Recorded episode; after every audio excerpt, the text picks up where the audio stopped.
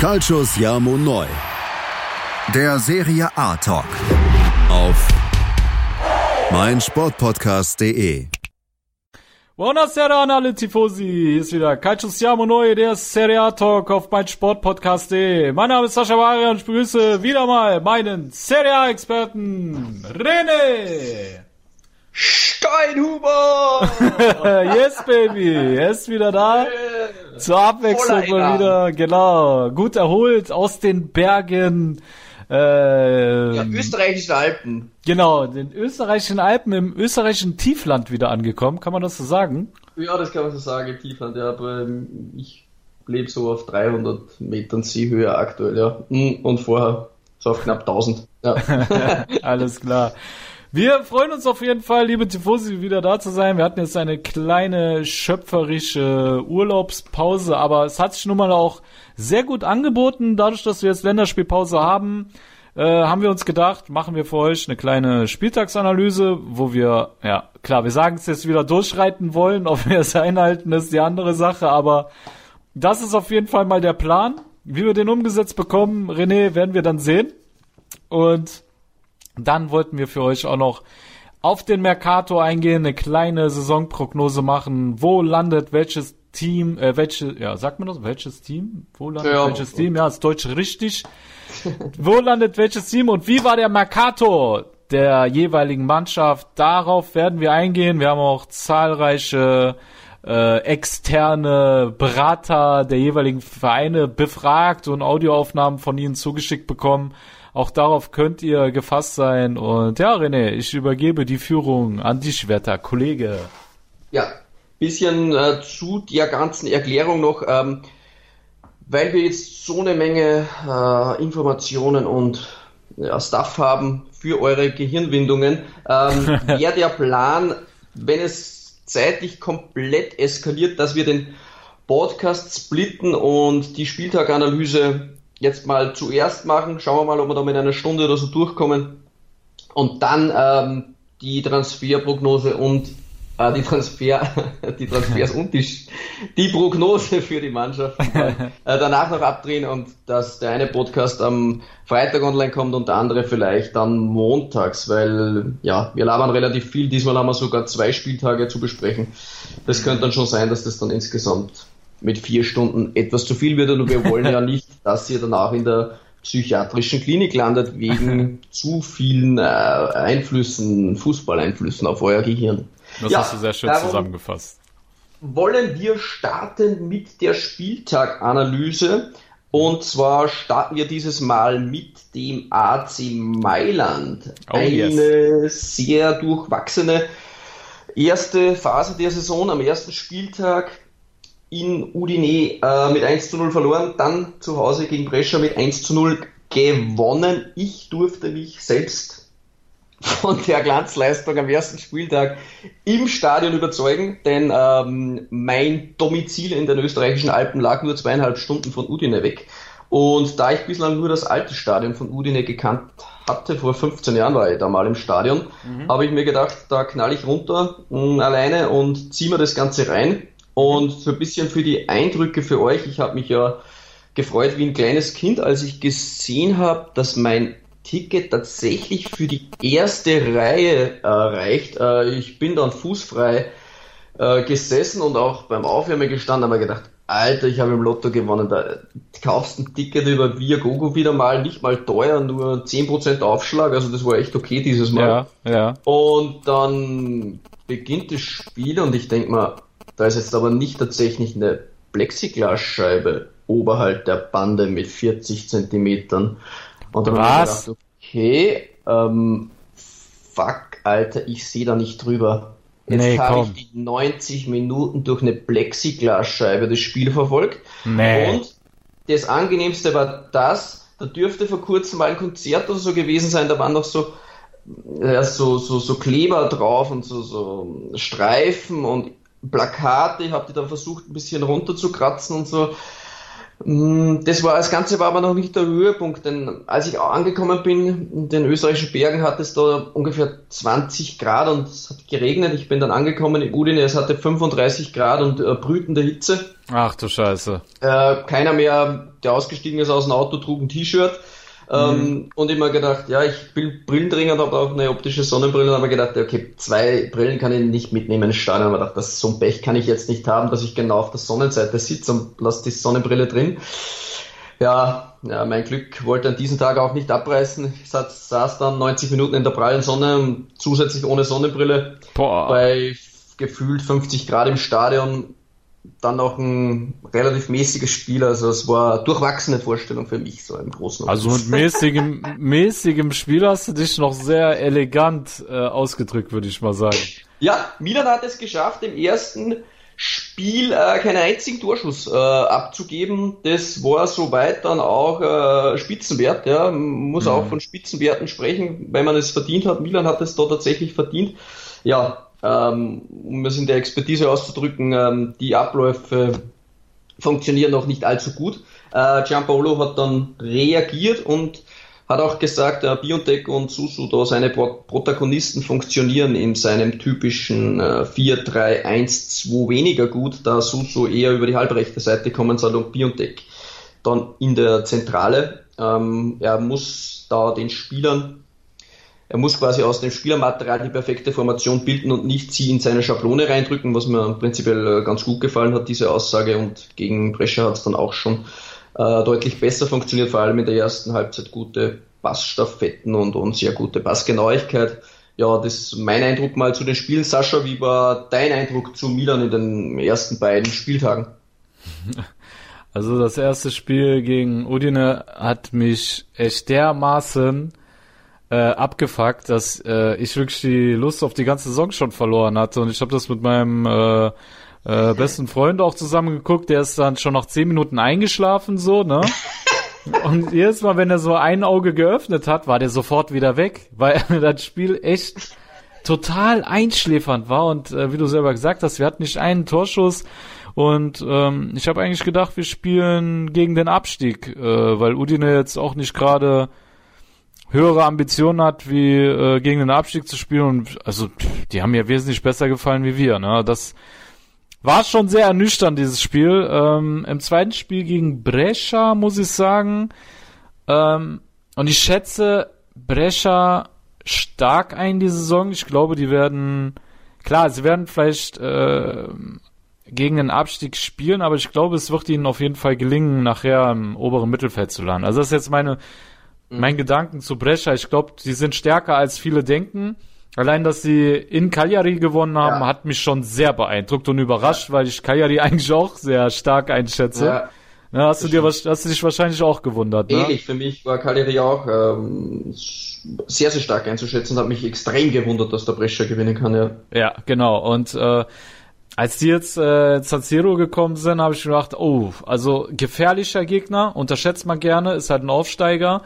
Ähm, zum Glück haben wir die nicht äh, unterschätzt. Ich denke mal, da war das Spiel gegen Udine auch so ein kleiner Vorwarner, würde ich mal sagen. Und ähm, ich teile auf jeden Fall die Meinung von äh, Gianpaolo. Du musst halt, wenn du ein guter Trainer bist, einfach gucken, was für ein Spielermaterial habe ich und dann musst du das System einfach anpassen an die Spieler. Ne? Ähm, was, was jetzt einfach, da müssen wir, müssen wir leider auch zugeben, was halt nur mal absolut kontraproduktiv war, dass wir die ganze Vorbereitung auf ein äh, 4-4-2 hingearbeitet haben oder 4-3-1-2, wie auch immer. Mhm. Äh, arbeiten wir die ganze Vorbereitung hin, werfen es nach dem ersten Spieltag schon komplett über den Haufen und müssen uns jetzt an ein neues System gewöhnen, wo wir auch wieder Zeit brauchen. Ist keine ideale Ausgangssituation und ähm, daher sehe ich das schon kritisch. Also da hätte Giampaolo vielleicht auch ein bisschen früher checken können, okay, das funktioniert nicht. Ähm, aber klar, ja. also es ist Diskussionsstoff auf jeden Fall da bezüglich äh, der Taktik und alles und dass er da versucht hat, aus Suso einen Spielmacher zu machen und ja. ja. Piontek ist halt auch komplett tot gewesen. Ne? Der ist ja, seitdem Giampaolo da ist, ist Piontek ein, ein äh, unsichtbarer äh, ich weiß nicht, wie ich sagen soll. Der Typ ist unsichtbar. Du siehst ihn nicht. Der ist nicht da. Das ist der Fluch der Neuen. Ja, kann, kann der Fluch der Neuen sein, aber ich weiß nicht. Also. Äh, vielleicht zu äh, Giampaolo kann man dann schon sagen, er hat es dann auch erwähnt, ich meine, er hat den großen Teil der Vorbereitung viele Spieler nicht zur Verfügung gehabt und hat sie dann eben auch nicht testen können in dieser Formation, weil viele dann noch im Urlaub waren beim Afrika Cup. Äh, Benacer Leao ist später gekommen. Da waren doch einige Kandidaten, auch äh, Paquetá ist später dazugekommen. Und so war es dann auch für ihn jetzt nicht optimal, dann quasi seine gewohnte Formation spielen lassen zu können. Aber man merkt da schon die Ansätze, dass er da versucht, das Optimum herauszuholen. Aber ich denke, wir haben es im Großen und Ganzen für den ersten und zweiten Spieltag nicht schlecht zusammengefasst. Ähm, ja, dann würde ich sagen, da wir ja tatsächlich versuchen, heute schnell weiterzureiten, wir hüpfen zum nächsten Giganten der ersten beiden Spieltage. Und zwar der AS Rom hat es tatsächlich geschafft, in den ersten beiden Spieltagen zwei Punkte zu holen. Ähm, 3 zu 3 gegen Genua und 1 zu 1 im Derby gegen Lazio Rom. Ähm, wobei man sagen muss, im Römer Derby gab es insgesamt sechs Aluminiumtreffer und ja, das war krass. gingen vier auf die Hütte der Roma. Also sie waren da sehr, sehr gut bedient, die Rö äh, der AS Rom mit einem Unentschieden. Und wenn man das Ganze jetzt sieht, auch mit dem 3 zu 3 gegen Genua, fühle ich mich dann doch wieder bestätigt, wie wir beiden das schon besprochen haben. Hinten wird es eher Pfui werden in der heurigen Saison und vorne Hui. Ähm, vorne sind sie gut aufgestellt und auch mit dem Traumtor, hat sich aber vor einer zwei Stunden, habe ich gelesen, auch jetzt im Nationalteam schon wieder verletzt. Sehr, sehr verletzungsanfälliger Spieler. Wer, ähm, wer hat sich verletzt? Wer? Günder. Oh nee, schon wieder. Habe ich gar nicht mitbekommen. Ja, er war erst vor zwei Stunden die Meldung. Oh, das gibt's doch gar nicht. Spieltag auch, äh, ja, Ceco hat sich ja doch äh, für die Roma entschieden mit einer satten Gehaltserhöhung und ja. auch mit einem herrlichen Tor. Und jetzt haben sie auch noch mit Gitarren dazu bekommen. Also ich denke, vorne hat die Roma tatsächlich Qualität, da hinten ist es einfach schwach. Also da Fazio und, und Juan im ersten, im ersten Ligaspiel. Also, wow. Also ja. das ist, das ist grob fahrlässig. Also es war auch im zweiten Spiel nicht viel besser. Da kann mhm. einem Fonseca schon leid tun, auch mit dem Material, was er dort defensiv zur Verfügung hat. Mancini scheinbar ist es auch nicht die Waffe, auch ein wenig erwartet von uns, weil er in den entscheidenden Spielen bei Bergamo nicht gespielt hat. Ja, die Roma durchaus durchwachsen, mit einer Menge Potenzial, aber das muss sich halt erst finden. Ja, wie siehst du die Roma jetzt den ersten beiden Spieltagen? Also ganz ehrlich, ähm, ich finde, sie hatten auch zwei sehr schwierige Gegner. Also ich äh, bin gespannt auf den FC Genua unter Andrea Zoli. Äh, wir beide wissen, dass er bei Empoli schon sehr attraktiven Fußball gespielt hat, äh, als Trainer auch äh, meiner Meinung nach äh, einen Schritt nach vorne gemacht hat bei seiner zweiten Amtszeit ja. beim FC Empoli, bisschen kompakter aufgetreten.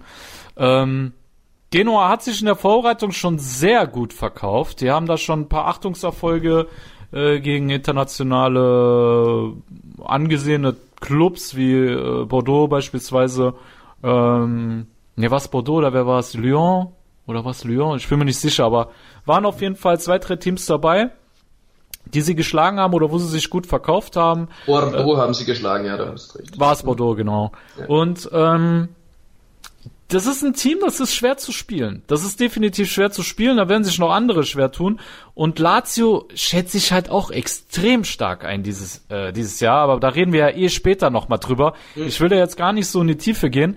Meiner Meinung nach haben sie zwei sehr schwere Gegner gehabt. Ähm, natürlich mit Fonseca auch ein Trainer, der eine komplett neue Spielphilosophie hat, der äh, sehr offensiv spielen lässt. Und dann hast du so ein so ein Baumstamm wie ein Fazio hinten drin, der halt mit der mit mit der Spielweise gar nicht klarkommt. So ne, ich fand Mancini hat sich wenigstens noch gegen Lazio ganz gut verkauft, hat äh, den Großteil seiner Zweikämpfe gewonnen, hat äh, fünf Bälle wieder erobert gehabt und ähm, war, hat jetzt keine schlechte Figur gemacht. Ich bin gespannt, ähm, wie die Defensive aussieht, wenn ein Smalling dazu stößt. Ich äh, finde, ja, wacht mal ab, wacht mal ab. Also ich schätze den Smalling immer noch stärker ein wie ein Fazio, der kann von seinen von seinen Fähigkeiten besser ins Spielsystem passen von Fonseca wie äh, dieser Baumstamm aus Argentinien.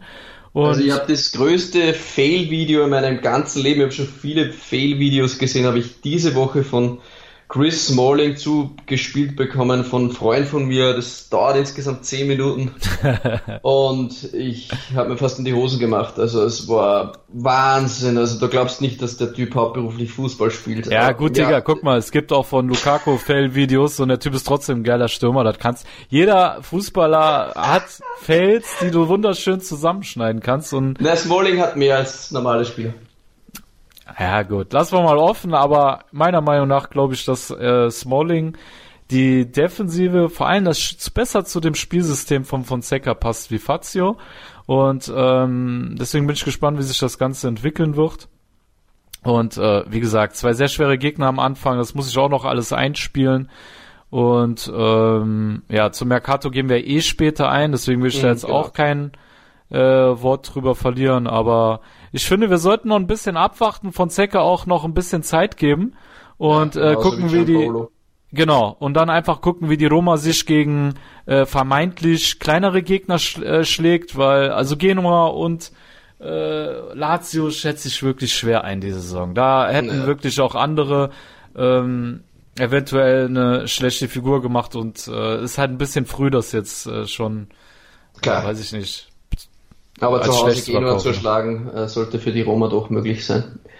Der ja, Genua vermutlich die unterschätzt man aber auch gerne. Ne? Die haben letztes Jahr gegen den Abstieg gespielt. Das ist so eine kleine Wundertüte für viele. Ne? Also keine Ahnung, wenn du da als Spieler auf den Platz gehst, denkst du, Genua, jo, die sind nix, die letztes Jahr gegen Abstieg gespielt, was wollen die denn? Und dann auf einmal spielen die da Zauberfußball und ja, da guckst ja. du dich erstmal um. Das ist auch oft, da musst du mit deinem eigenen Schweinehund äh, kämpfen, wenn du auf den Platz gehst. Mhm. Und ähm, da wirklich die Konzentration oben halten, ne? ich weiß nicht, ich glaube, es werden sich noch einige schwer tun mit äh, Genua, auch von den Top-Mannschaften. Gut möglich. Ja, dann ja. äh, denke ich mir, da wir auch Lazio schon gerade angesprochen haben, für mich ähm, vielleicht auch die überragende Mannschaft bislang oder eine der überragenden Mannschaften für mich bislang Lazio Rom.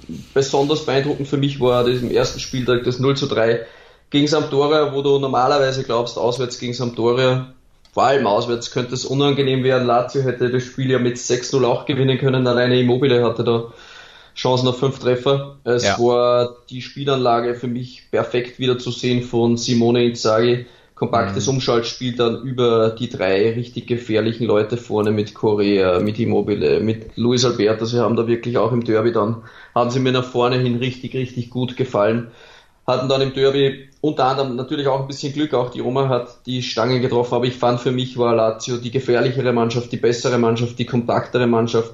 Ähm, auch im Umstandsspiel haben sie mir besser gefallen. Klar, eben angesprochen, weil es bei der Roma auch noch nicht so gut funktionieren kann mit ja. einem neuen Trainer. Ja. Für mich Lazio ein sehr, sehr heißer Kandidat, sehr, sehr weit vorne mitspielen zu können, schätze ich auch heuer bislang und bestätigen auch die ersten zwei Spieltage stärker ein als die Roma vielleicht sogar. Ähm, ja, wie hast du Lazio zum Beispiel auch? In einem Spiel haben wir schon angesprochen, aber so ein bisschen auf dem Schirm.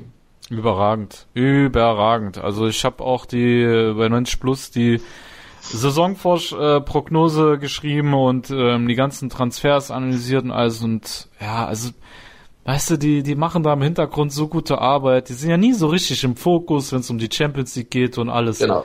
Aber also alleine, dass sie den Lazari da haben, ne, also das, da haben die jetzt ihr äh, konnte Simonien Sage auf jeden Fall nach vorne noch mal mehr Akzente genau. setzen.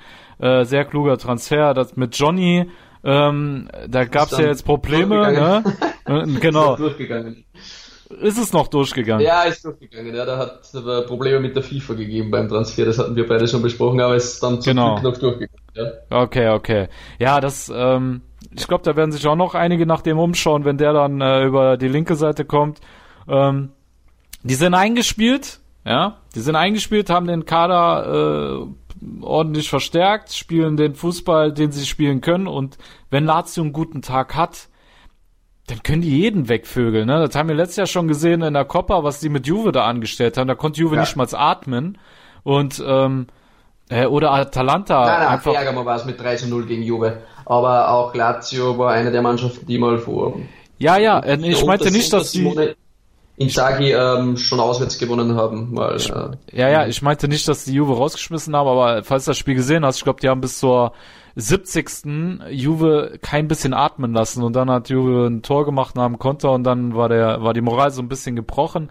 Aber die, wie gesagt, also die haben, die sind eingespielt, wenn alles nach Plan läuft, so wie Insagi sich das vorstellen, er das äh, Spielermaterial hat, was er benötigt, dann kann Lazio sehr, sehr gefährlich werden. Und dieser Korea, Alter, der war ja schon, der hat ja in der Vorbereitung fast in jedem Spiel ein Tor gemacht. Kranke, und er scheint sich das jetzt auch für die neue Saison vorgenommen zu haben, dass er seine Effizienz erhöht, obwohl er schon stark war letzte Saison. Also ich glaube, da kommt, äh, Lazio kann sehr gefährlich werden. Also die ersten ja. beiden Spieltage machen Lust auf mehr und du hast selber Absolut. gesagt, Sampdoria auswärts 3-0 auseinanderzuholen äh, und äh, gegen, äh, gegen die Roma zwar nur ein 1-1 zu spielen, aber so einen Chancenplus zu haben mit den, mit den Aluminiumtreffern.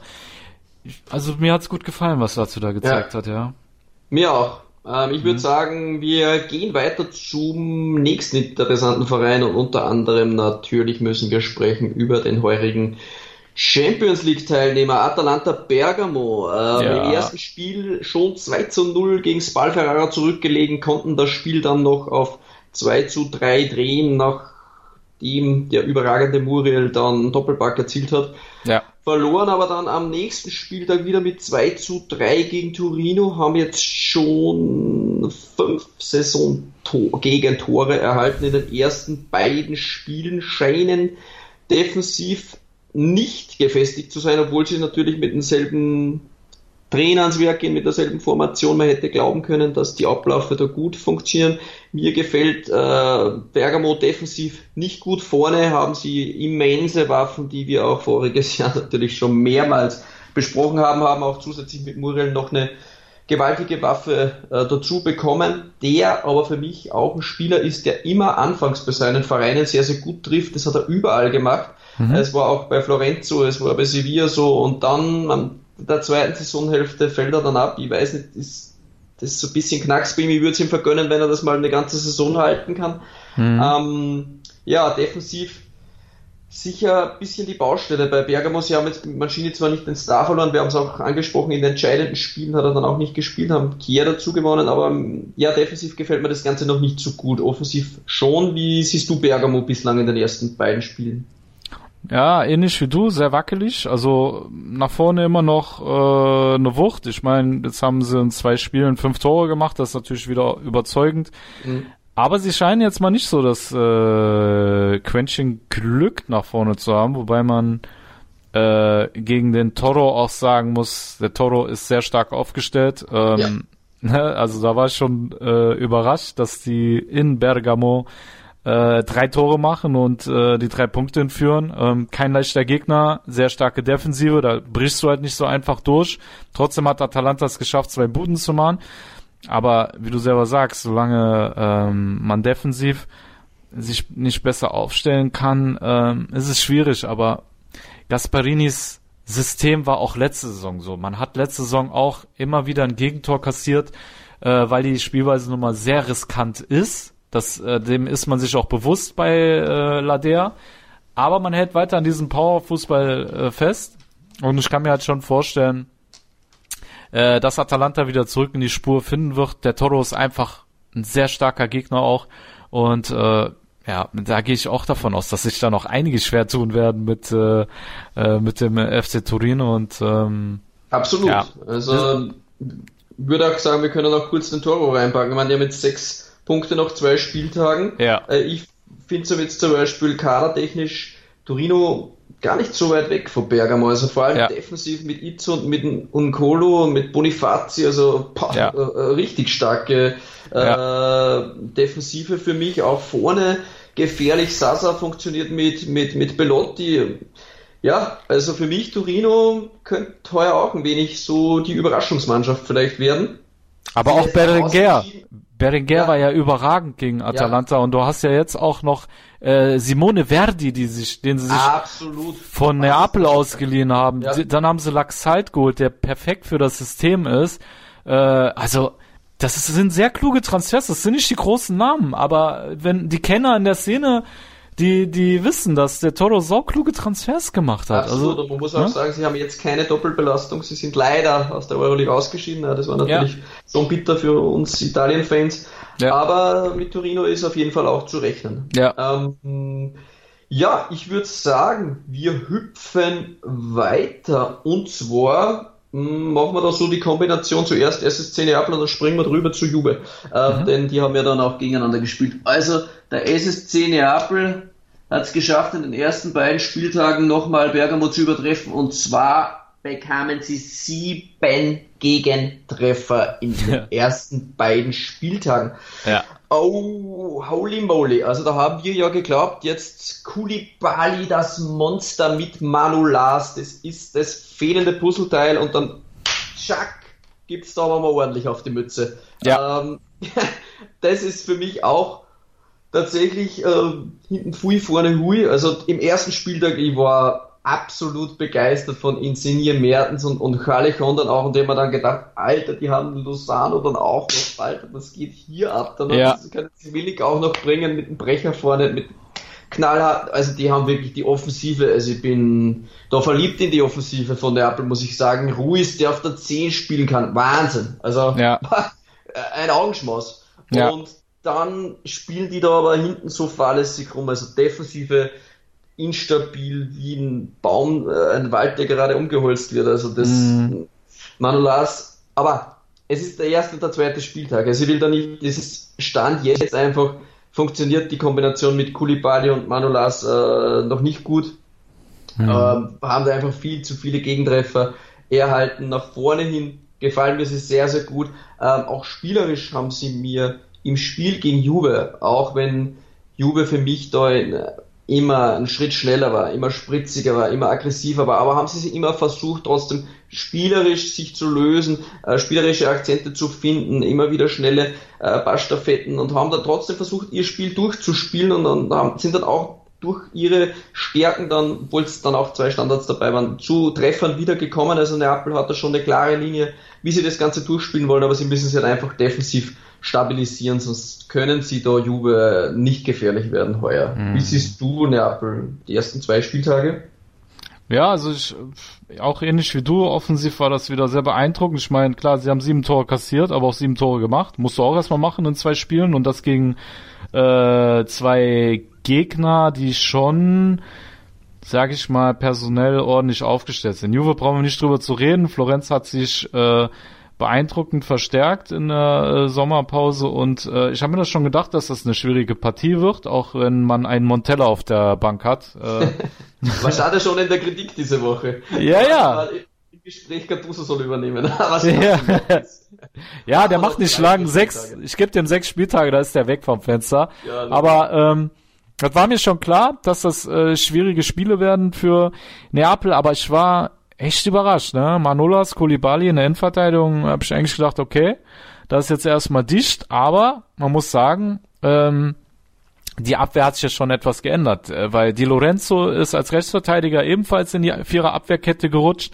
Dann hast du im ersten Spiel einen Gulam aufgestellt gehabt. Äh, nee, gegen äh, Juve stand er von Anfang an im Kader. Äh, nicht im Kader, sondern Stammelf und der war halt auch ewig, ewig verletzt, ne? Ja, so, Mario Rui hat gegen Florenz erstmal verteidigt, ne? Da hast du da schon mal eine Umstellung gehabt. Die einzige Konstante war eigentlich jetzt äh, Kulibali und mhm. ähm, äh, im Gegensatz zur letzten Saison war es Kulibali, jetzt hast du mit Manolas, Di Lorenzo und Gulam, der nach einer langen Verletzung zurückkam, halt, sag ich mal, drei Neuzugänge in der äh, Vierer Abwehrkette und dass sich das dann nochmal äh, einspielen muss, dass die Automatismen da wieder greifen müssen, äh, finde ich logisch. Aber ich hätte nicht gedacht, dass sie sich so die Blöße geben. Und Meret, Alex Meret, der, der Tormann, fand ich, hat auch nicht gerade eine gute Figur gemacht. Also man kann es nicht nur ähm, jetzt der Abwehr in die Schuhe schieben. Ich fand auch, der Tormann hat keine gute Figur gemacht. Und ähm, ich denke auch das benötigt noch mal, äh, benötigt noch mal ein paar Wochen, bis sie sich da eingespielt haben. Ähm, ja. Weil Ancelotti eigentlich schon jemand ist, der auf eine gute Balance im Team achtet und ja. ähm, hat mich schon sehr gewundert, dass sie da wirklich sieben Buden kassiert haben in zwei Spielen. Das war schon, war so nicht äh, absehbar. Absolut nicht, denn personell aufgestellt die Innenverteidigung gefällt mir ja sehr, sehr gut. Also ja. eben wie die, die vier angesprochenen. Ja. Das wird, wenn das, ich will immer so Prognosen eigentlich erst so ab dem zehnten Spieltag abgeben. Wenn man ja. dann mal ein bisschen eingespielt ist, dann hat man mal gute Gegner, mal schwache Gegner auswärts ja. zu Hause. Und dann kann man auch wirklich sehen, funktioniert die Viererkette, schaffen sie es, defensive Stabilität zu bilden oder ja, zieht es sich so ein wenig durch die Saison hindurch. Ähm, mhm. Ich denke, bei Neapel kann man da noch nicht zu viel darauf eingehen. Das waren jetzt unsere ersten Eindrücke einfach. Und da meine ersten Eindrücke möchte ich dann natürlich auch äh, zu Juventus preisgeben. Im ersten Spiel war es, wie wir schon oft gesagt haben, wie ist da dein Spruch? Das Pferd springt nur so hoch es springen muss oder so. Ja, ja. richtig, genau. genau. das war so das Motto von Juventus im ersten Spiel. Und im zweiten, ich muss es ehrlich sagen, ich hoffe, ihr seid mir jetzt nicht allzu böse, aber ich war verliebt in die Spielweise von Juventus. Denn ja. ich habe mir gedacht, jetzt ja. ist es soweit. Ja. Sie spielen dann jetzt gegen den großen Herausforderer Neapel, die kommen da hin. Und ich habe mir gedacht, Alter, es geht gleich einer ab. Also was ja. ist mit Juventus los? Äh, ja. Das Spiel sieht jetzt so knapp aus mit 4 zu 3, auch mit dem Tor in der Nachspielzeit. Also für mich hat Juventus Neapel 80 Minuten penetriert, also ja. mit kleineren Unterbrechungen, aber das war ja unfassbare Machtdemonstration. Ich habe ja. auch mit dem Christoph Mick, mit unseren Interexperten da geschrieben in dem Spiel und er hat gesagt, Alter, nach 60 Minuten, kurz vor dem 3-1, hat er mir gesagt, eigentlich können wir Juventus zum Meistertitel gratulieren. Also er will nicht zu viel wegnehmen, aber ja. dieses Spiel, das ist ja unfassbar. Dieser Higuain funktioniert es auch wieder bei Juventus und macht mhm. dann unfassbar mhm. geiles Tor. Douglas Costa für mich äh, funktioniert der unfassbar gut rechts vorne. Dann die Kombination mit, mit Cristiano Ronaldo, sie haben jetzt geschafft, dann dass Dybala doch noch bleibt. Das ist auch, ja, der Kader ist un, unbeschreiblich stark von, von Juventus und eigentlich war es nur die Verletzung von Chiellini, dass es da nochmal spannend geworden ist. Für mich äh, muss ich auch die Licht natürlich äh, in Schutz nehmen. Äh, er ist jetzt neu in die Liga gekommen, eine Menge Erwartungen und da können die Abläufe mit Bonucci überhaupt noch nicht funktionieren. Das war dann auch sehr, sehr spontan, dass er dann reinrutschen muss durch die Verletzung. Hat dann auch nicht unbedingt damit gerechnet hat vielleicht auch im Training wird natürlich auch immer mehr Bonucci und äh, Chilini trainiert vermutlich. Er war da für mich die Schwachstelle. Auch Bonucci defensiv natürlich, aber da wissen wir es eh, eh eher, dass das dann Ganze dann am Chilini hängen bleibt und wenn man was bekritteln möchte, dann natürlich auch von Juventus die Defensive, dass sie noch drei Tore gefangen haben, aber für mich war das aus einem Guss. Also Sari hat auch gesagt, er möchte, dass Pjanic in jedem Spiel 150 Ballkontakte, dass er hat. Im ersten Spiel, glaube ich, hat er dann schon fast 100. Im zweiten, ja, Pjanic gefällt mir da richtig gut in dem Spielsystem mhm. von, von, von Sari. Sie haben da so viele Leute auch im Mittelfeld, diesmal wieder mit Matuidi und Kedira, dann können Ramsey rein, Rabiot rein, Emre Can ist nicht mal im Champions League Kader, also was soll ich da anfangen? Bentancur, also Juventus ist eine Macht und ich war beeindruckt, ich kann es nicht anders beschreiben, also Juventus für mich das Nonplusultra der Serie A und hat es für mich auch da im zweiten Spieltag vor allem wieder bestätigt. Wie hast Deine Einschätzung, Sascha, zu Juve, da ich so euphorisch bin, vielleicht willst du die Bremse treten. Ja, du hast eigentlich schon alles gesagt, ich brauche eigentlich nichts mehr hinzuzufügen. Ähm, einzige, was man sagen kann, ist, ich glaube, wenn Juve nicht schon 3-0 am Führen gewesen wäre, dann, äh, also die, du hast gemerkt, die, die, die haben mit dem Spiel abgeschlossen und dann kam der Apple halt erst. Ne? Also ich glaube, wenn, wenn die weiter so fokussiert gewesen wäre, dann da wäre da auch nicht viel ein, a, angebrannt. Also von daher war auf jeden Fall eine Machtdemonstration und ähm, dafür, dass äh, Sari so kurz erst da ist, überragend. Also ich äh, habe schon Angst, was äh, ein paar Wochen abgeht, wenn das System noch mehr greift und der dann noch anwesend ist.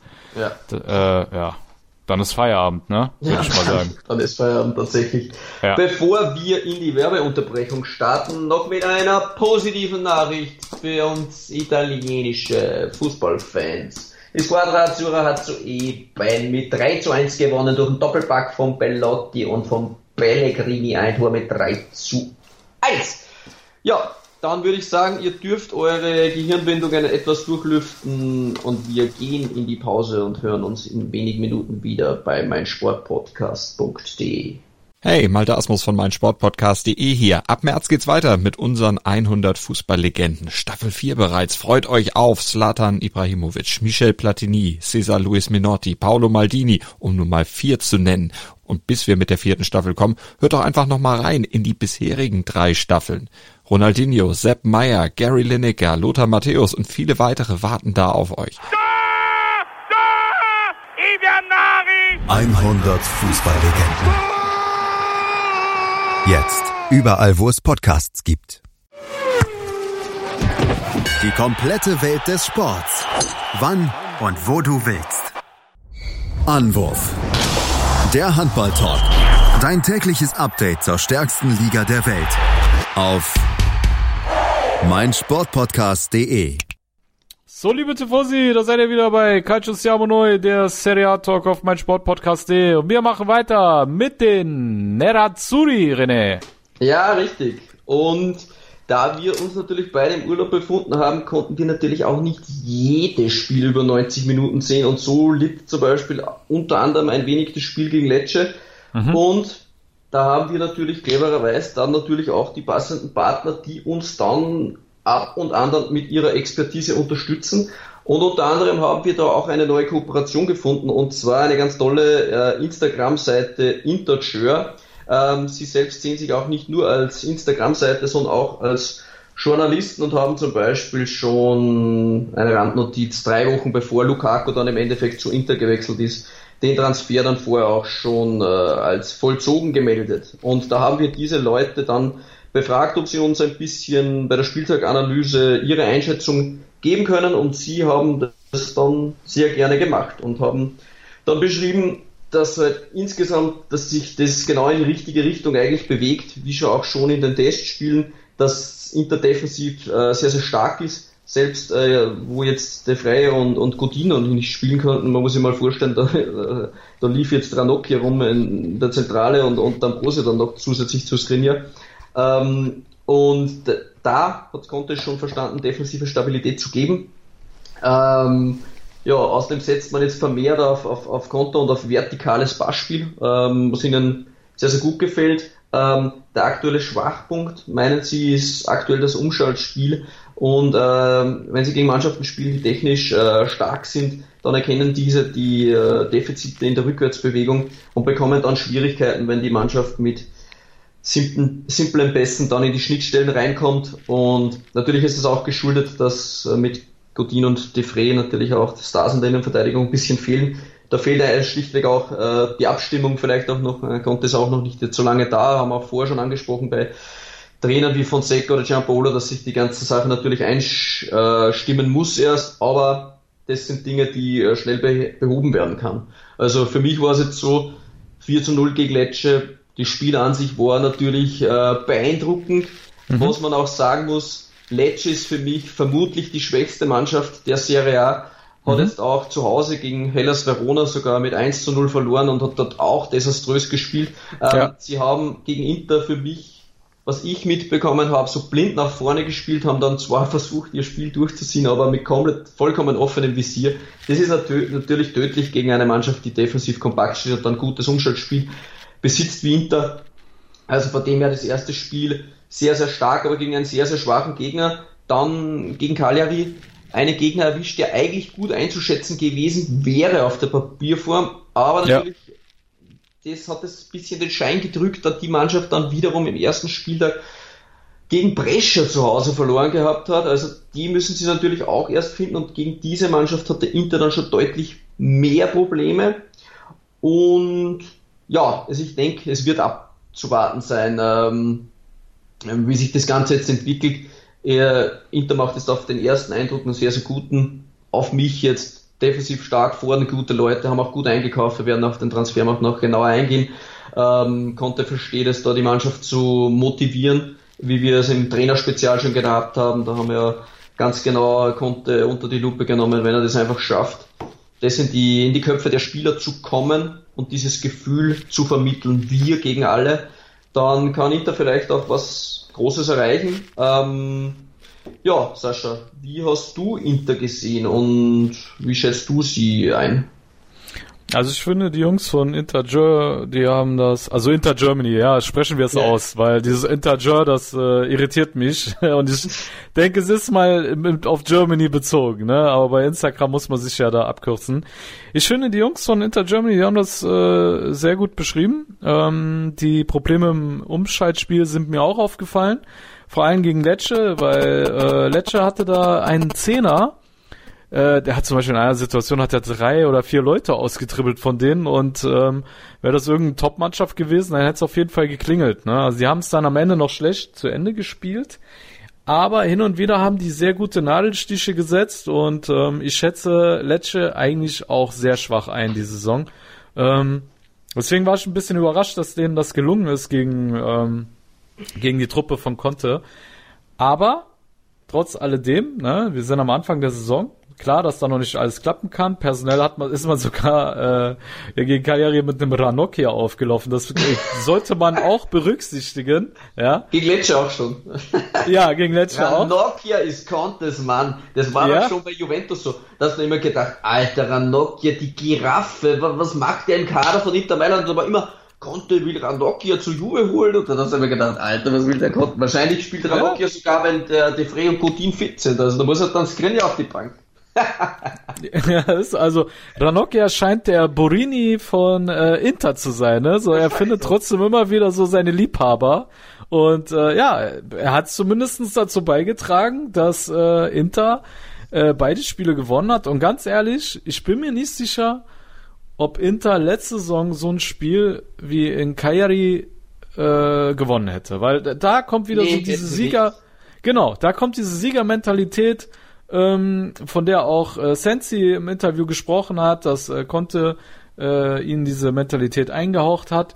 Das siehst du, da ist äh, trotz alledem dieses Selbstverständnis, dass man äh, die drei Punkte mit nach Hause holt und das in so einem schweren Spiel gegen so eine starke Mannschaft, die ja wirklich mit einem Nahitan Nandes, mit einem Nainggolan, mit Marco Rock, der auch ein sehr vielversprechendes Talent ist, oder Luca Pellegrini, Alter, ja. äh, das ist eine gute Mannschaft. Da kannst du sagen, was du Cagliari, willst. absolut. Absolut. Ja, und die haben, du weißt, wie heimstark die auch sind. Also, ja, klar, klar die haben null Punkte aus zwei Spielen. ja, gut, ist jetzt, sind jetzt schlecht, sag mal so, ich glaube, die Brescia haben sie unterschätzt, ja.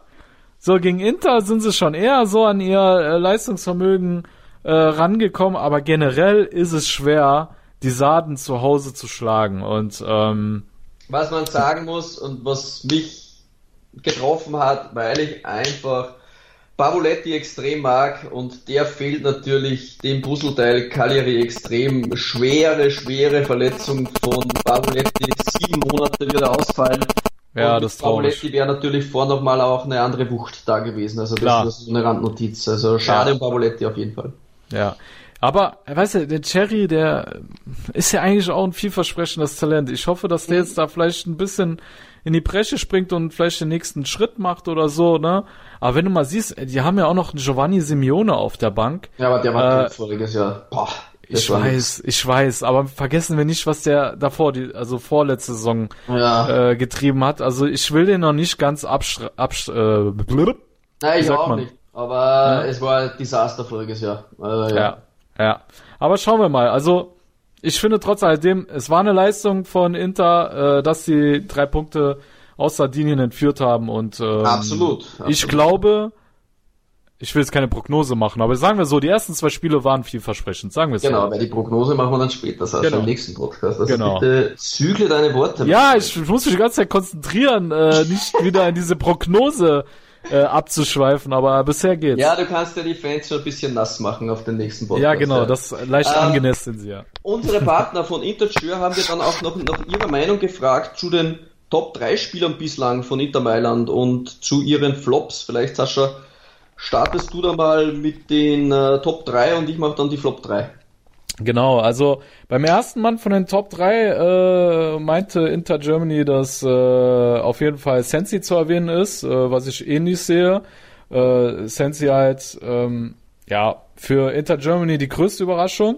Ne? Ähm, für mich selbst weniger. Ich habe schon erwartet, dass der gerade unter Conte mit seiner Spielweise eine sehr ähm, ja, eigentlich adäquat für dessen System ist. Ne? Er spielt da so ein bisschen den Giaccarini-Part, äh, den er in der Nationalmannschaft gespielt hat mit seiner Beisicherheit. Ne? Er ist ja mhm. extrem beisicher, hat eine herausragende Technik und äh, ja, ich finde auch so ähm, zeigt sich recht torgefährlich, ne? was auch Inter Germany ähm, zum Besten gegeben hat und ja, also die äh, Freunde äh, von uns sagen, dass äh, Sensi auf jeden Fall einen Stammplatz sicher hat und ich denke mal, dass wir beide das eh nicht sehen mit äh, ja. Sensi. Ne? Dann äh, die andere, einer, pff, ich laber mir einen zusammen, der zweite Name in den Top 3. Äh, Brozovic wurde da genannt von Ihnen, ne? Ja.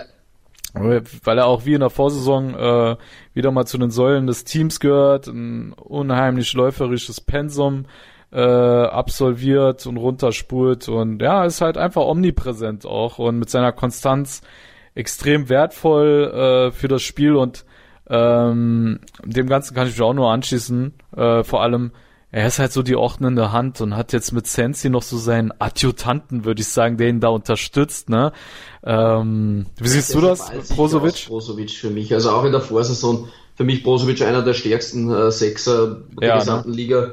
Ja. Und er zeigt jetzt auch wieder unter, unter Konte, dass er den nächsten Schritt gemacht hat. Voriges Jahr auch noch ein bisschen Troubles dann ab und an mit der Wander äh, und, äh, äh, und ja. dieses Jahr sind ja die Probleme auch gelöst, da werden wir vielleicht auch später noch drauf eingehen. Ja, für mich Brozovic der überragende Mann. Also ja. auch laut Who Scored mit der Doppelwertung aktuell, äh, Brozovic sehr, sehr stark im, im Passspiel, strahlt da unheimliche Ruhe für mich aus. Ja. ja bin, bin da bei Ihnen. Äh, Sensi und Brozovic auf jeden Fall. Nummer drei. Nummer drei, Romelu. Lukaku. Eindeutig, ne? Hat äh, laut Inter Germany ähm, äh, Icardi sportlich gesehen äh, mehr als ersetzt, ne? weil Lukaku halt nicht nur torgefällig ist, sondern auch ähm, wesentlich mehr ackert auf dem Spielfeld. Ne? Und äh, das äh, ist natürlich auch in, in, im Spielsystem Contes äh, sehr, sehr wichtig. Ne? Das hätten wir von Icardi nicht gesehen. Und ähm, ja, ich kann mich dem Ganzen nur anschließen. Also Lukaku auf jeden Fall äh, nicht nur aufgrund seiner zwei Tore extrem wertvoll, er ist halt auch sehr ballsicher, er ist äh, eine er hat der bringt eine physische Wucht mit wie kaum ein anderer in der Serie A. Ja, da gibt es ein Bild, da läuft, ein, läuft immer ein letzter Spieler nach, der wimmelt ihn ab, so wie wenn er so die, die Mücke abschult. Ab, ja, ja, mit, ab, so mit dem Mittelfinger diese Mücke wegfletscht. Ja, Wahnsinn. Das, ja. Ist, ja. das ist ja ein Gerät, da hieß es ja immer, Lukaku ist so fett wie Higuain dann mhm. äh, gab es da Bilder im Training und, und aus der Dusche, da, da, da glaubst du, der Tyson oder Holyfield kommt aus der Brause raus. Der könnte ein Schwergewichtsboxer sein. Also das ist ein Henker. Ich freue mich schon auf das Spiel gegen äh, Neapel. Das wäre wie Tyson, Tyson gegen Holyfield, also die, die zwei schwarzen Bestien da gegeneinander. Also da bin ich schon sehr gespannt. Mhm. Ja, ich auch, absolut. Ja, ja. und dann ging es zu den Flop 3. Und ähm, ja, also in Anführungszeichen äh, sagen wir das Ganze mal, ne? Weil bei den ersten zwei Pflichtspielen ist es halt schon sehr früh, da jetzt so eine Prognose zu bilden. Aber klar, man hat sich halt auf Lazaro festgelegt, nicht weil er äh, jetzt irgendwie äh, schlecht oder so war, er konnte sich halt kaum präsentieren, weil er halt verletzt ist und ähm, ja, wird es jetzt natürlich auch sehr schwer haben, weil Kandreva natürlich auch seine eigene Renaissance nochmal unter äh, Conte erlebt, äh, wie wir beide da auch feststellen konnten. Gegen, ja. er hat ja überragend gespielt gegen Lecce. Was hat da da? ich schon gelesen, der neue Maicon ist hier. Äh. der neue Maicon sogar. Die Lobeshymnen gehen ja da schnell los. Ja, ich denke, ja, ja. vor allem bei Lazaro müssen wir sehr, sehr vorsichtig sein. Ja. Ähm, Lieber Max, sag mir auch, wenn du zuhörst, ja, wir glauben an Lazaro. Sein Berater ist das für diejenigen, die es nicht wissen. Wir hatten ihn ja im Podcast zu Gast und das ist wirklich einfach nur seiner Verletzung geschuldet. Und wir genau. über die Zukunft denkt aber auch äh, Inter Germany, dass Lazaro dann im Endeffekt vielleicht schon im Laufe der Saison dann Kandreva den Standard genau. machen kann. Ja. Genau. Dann wurde halt neben Lazaro noch äh, Esposito als äh, Flop äh, deklariert, wobei man ähm, ihn jetzt nicht direkt als Flop bezeichnen könnte. Allerdings ähm, angesichts der Konkurrenz, die er jetzt hat mit einem Sanchez, dann hast du noch einen Lautaro Martinez, du hast theoretisch auch noch einen Politano, der den hängenden Part neben äh, Lukaku spielen kann. Mhm. Da ist er halt nur noch die Nummer vier und ähm, daher wird er wahrscheinlich nicht sehr, also nicht auf viel Einsatzzeit kommen. Genau. Und ähm, ja, man sollte wirklich vorsichtig mit der Bezeichnung Flop sein, deswegen fand ich es gut, dass sie das nochmal relativiert haben, weil ich selber fand auch Esposito äh, hat in der Vorbereitung einige gute Ansätze gezeigt, äh, hat für sein junges Alter gezeigt, wie viel Potenzial er vor allem hat, ja. Mhm. Also ich kann mich da an so einen Hackepass in die Gasse erinnern, wo ich gedacht habe, wer hat diesen Ball gespielt, ne? Das war überragend gewesen äh, beim International Champions Cup und ähm, die Zukunft gehört ihm, aber im aktuellen Interteam, äh, ja, wird er auf jeden Fall nicht über die Rolle des äh, Perspektivspielers hinauskommen. Oder Absolut. wie siehst du es? Ja, ich sehe es ähnlich. Ja. Es sind einfach zu viele gute Leute im ja. Kader und ja, der, den dritten, den Sie dann erwähnen, der ist eigentlich dann dem System zum Opfer gefallen. Dann mit Politano voriges Jahr absoluter Publikumsliebling, konstant starke Leistung und ja, im 3-5-2 wird es natürlich für ihn auch eng. Ich meine, er kann dann immer wieder frischen Wind dann natürlich reinbringen als Backup, aber ja, er wird halt da weniger Einsatzzeit bekommen als im Vorjahr. Sie sehen so, ich sehe es auch so. Ähm, für mich ist es ein bisschen so, dass Conte halt dann ab und an auch die Möglichkeit hat mit dem Politano im Kader und auch mit dem Sanchez, dass er von 3-5-2 auch während des Spiels oder vielleicht auch in einem anderen Spiel, wenn er merkt, es funktioniert nicht, auf ein 3-4-3 umstellen kann. Er hat dann die Option, weil der Kader halt auch äh, stark ist und das dann auch hergibt. Also für mich äh, wird auch Politano zu seiner Einsatzzeit kommen, aber Stammspieler wird er halt nicht. Ich persönlich habe mir von Barella zu Beginn ein bisschen mehr erwartet. Er gibt da aktuell nur den Backup für Vecino, von dem ich jetzt nicht unbedingt so viel halte. Spielt da über seine 20, 25 Minuten, hofft da, dass Barella bald den Stammplatz erarbeiten kann. Das wäre sehr ganz, ganz wichtig, vor allem auch für die Squadra dass Barella spielen kann und dass er dann seine Zeit bekommt. Ich denke auch, es wird so sein, ähm, aber habe eigentlich schon geglaubt, dass er früher reinrutscht. Also, mhm. ja, so meine Einschätzung. Ich denke, zu Inter haben wir jetzt auch ziemlich viel gelabert und vermutlich sogar am meisten. Ähm, ansonsten, Sascha, glaube ich, haben wir jetzt alles soweit durch vom ersten und vom zweiten Spieltag. Ja. Unsere Spieltaganalyse ist somit zu Ende.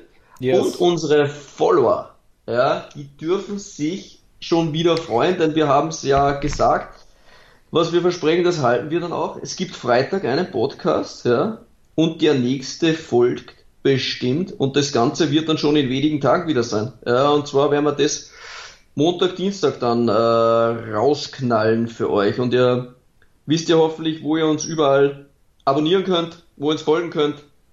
Auf iTunes, auf äh, Pocket Casts, auf R RSS, auf Castro, auf Overcast, auf iCatcher, auf 90plus.de, auf OneFootball teilweise. Also abonniert uns auf Audio Now. Ähm, ihr verpasst keine Podcast, also unbedingt ähm, da uns auf diversen Kanälen Video hören wollt, je nachdem, ob ihr iPhone habt oder, oder Android.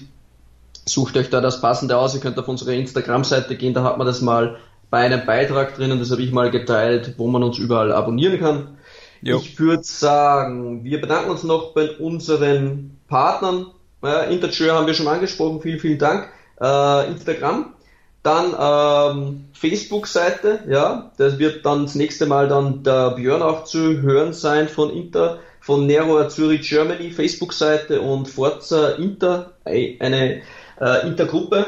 Dann natürlich Juventus Club BUC Vienna mit René Fandner, 90plus.de, ähm, unser absoluter Premium-Partner. Ähm, Serie A aktuell, Milan Total und Milan Total TV, Italian Football Deutsch und Forza Milan Kompakt, die auch wieder zurück sind auf ähm, Facebook und Serie A aktuell habe ich schon erwähnt. One Football, wir haben so viele Kooperationspartner, ich weiß schon gar nicht, wo ich aufhören soll. Vielen, vielen Dank euch allen. Folgt unseren Partnern, die geben sich eine Menge Mühe, die geben immer richtig, richtig Gas und wenn ihr ähm, Informationen zu den einzelnen Clubs dann braucht, dann folgt diesen Seiten. Wir sind auch wie immer wieder auf der Suche nach neuen Partnern, also könnt uns gerne anschreiben und Kontakt aufnehmen, sonst dann würde ich sagen, du deine Schlussworte und dann beenden wir das Ding jetzt. Genau, liebe Tifosi, ihr habt's geschafft, wir sind durch. soweit, körperlich wie geistig. Ja. Und äh, daher würde ich sagen, hört ihr uns dann bei der Saisonprognose wieder. Bis dahin sagen wir alla prossima. Bis dann. Ja. Ciao. Uh. Calcio Siamo Neu. Der Serie A Talk. Jede Woche neu. Mit Sascha Baharian und René Steinhuber. Ob die Abwehr Serie A Niveau hat, lassen wir einfach mal dahingestellt. Höre alles, was den Tifosi der italienischen Eliteklasse bewegt. Auf meinsportpodcast.de. Wie baut man eine harmonische Beziehung zu seinem Hund auf? Puh, gar nicht so leicht. Und deshalb frage ich nach, wie es anderen Hundeeltern gelingt, beziehungsweise wie die daran arbeiten. Bei Iswas Dog reden wir dann drüber. Alle 14 Tage neu mit mir, Malte Asmus und unserer Expertin für eine harmonische Mensch-Hund-Beziehung, Melanie Lippisch. Ist was, Dog? Mit Malte Asmus. Überall, wo es Podcasts gibt.